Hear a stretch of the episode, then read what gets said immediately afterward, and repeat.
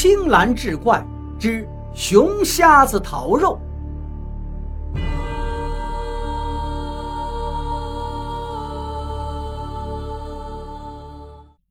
二愣说：“他当时以为大胆真的没死，可能是受伤了。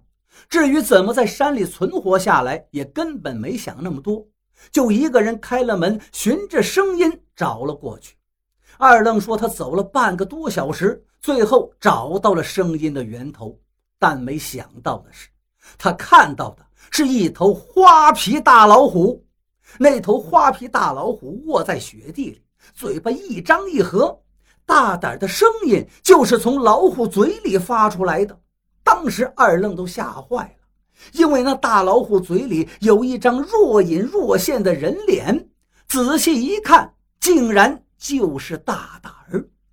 二愣说，当时自己心里一惊，知道自己碰到伥鬼了。大山里的人都知道，所谓伥鬼，就是被老虎咬死的人变成的鬼，这个鬼不敢离开老虎。反而给老虎做帮凶，这也是“为虎作伥”这个成语的来源。二愣说：“大胆应该是在去野猪岭的路上被这只花皮大老虎给吃了，后来就变成了伥鬼，成了他的帮凶。今天晚上是专门勾自己人来入虎口的呀。”周叔就问二愣：“那后来了？您是怎么逃出去的呢？”二愣说：“是一只黄皮子救了我。”周叔不解，问二愣：“黄皮子那么小一点儿，怎么能救得了人呢？”二愣说：“这山里面呢，规矩很多，不光人跟动物之间有规矩，这动物跟动物之间也是有规矩的。但凡大型猛兽都有自己的地盘划分，在他们地盘中也活动着很多小动物，他们就好比一个地方的扛把子，平日里管理着自己的地盘辖区。”如果有跟自己同等的猛兽闯进自己的地盘，他们会第一时间得知。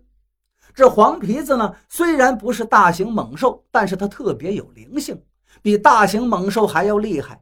当时那伥鬼想在他的地盘害人，他知道了肯定会管，他一来就把伥鬼给惊走了。后来为了安全，屯子里的人废弃了之前那个临时的房屋，又在这儿重新搭建了一个。周叔听完直呼神奇呀！这个伥鬼勾人的故事讲完，二愣很快就睡着了。窗外面还飘着雪花，周叔眼皮也渐渐合上了。到了后半夜，周叔说他睡得迷迷糊糊之间，就听到一阵咯吱咯吱的声音。听到这个声音，周叔一下子就被惊醒了，不由就想起了之前二愣给他讲的伥鬼勾人的事儿。周叔说：“当时外面雪还在下，从窗户望出去是一片雪白呀。当时已经是后半夜了，这咯吱咯吱的声音就像是魔咒一样撩拨着自己。如果不是二愣提前的百般叮咛，他估计自己真的会按捺不住好奇心出门查看。不过，这种怪声很快就消失了。”就当周叔再次想要睡着的时候，咯吱咯吱的怪声又出现了。这一回，周叔看到窗外有个黑影是一闪而过，还没等他反应过来，一只满是黑毛的大手就从窗户外面探了进来。讲到这儿，周叔停下来问我：“你猜我看见啥了？”我摇了摇头。周叔仿佛想起了什么可怕的事情，吸了一口气说。说出来，你别不信。我看到了一头熊瞎子。周叔说，那头熊瞎子站在窗户外头，一只手撕烂窗框子就探了进来，借着月色能看清楚他的脑袋，两只眼睛直勾勾地盯着自己，鼻子直往外喷白气呀。周叔当时都快吓瘫了。本来是担心伥鬼勾人，可万没想到，竟然来了一头熊瞎子。当时熊瞎子给周叔带来的恐惧可不比那伥鬼小，因为之前熊瞎子吃小孩的事儿，他还记得是一清二楚。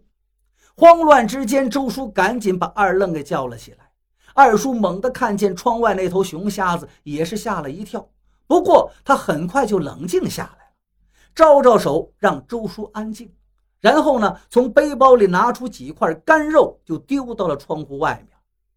干肉扔出去之后，那头熊瞎子拿起来就吃，不一会儿吃完了，又站到窗户外头。当时周叔以为他没吃饱，准备让二愣再扔几块出去，但没想到那头熊瞎子竟然对着他们俩拱了拱手，那样子跟人作揖是一样的。熊瞎子走后，周叔问二愣：“那熊瞎子怎么跟想象中的不太一样啊？”二愣说。这熊瞎子呀，也不全是害人的畜生。这头熊瞎子是这附近地盘的扛把子，以前他们见过很多次，他从来不主动攻击人。这一回呀，估计是实在找不到吃的了，才来找我们讨点肉吃。第二天天亮，周叔被尿憋醒了，赶紧起来出门撒尿。正对着墙尿的时候，突然发现那墙上有几道爪痕。后来跟二愣就讲了这事儿，二愣说估计是那天晚上熊瞎子挠的，他怕贸然闯进来吓到我们，故意用爪子挠墙，先把人吵醒。那一回，周叔他们一共在山上待了四天，可这四天只打到了一些小玩意儿。后来说是因为有大家伙争地盘，吓得其他动物都不敢出来了。后面一行人就下山回了屯子里。不过，因为没有收获，几天后，屯子里的男人为了度过冬天，就又一次上了山。那一次，他们就遇到了更可怕的事儿。不过，这已经是后话。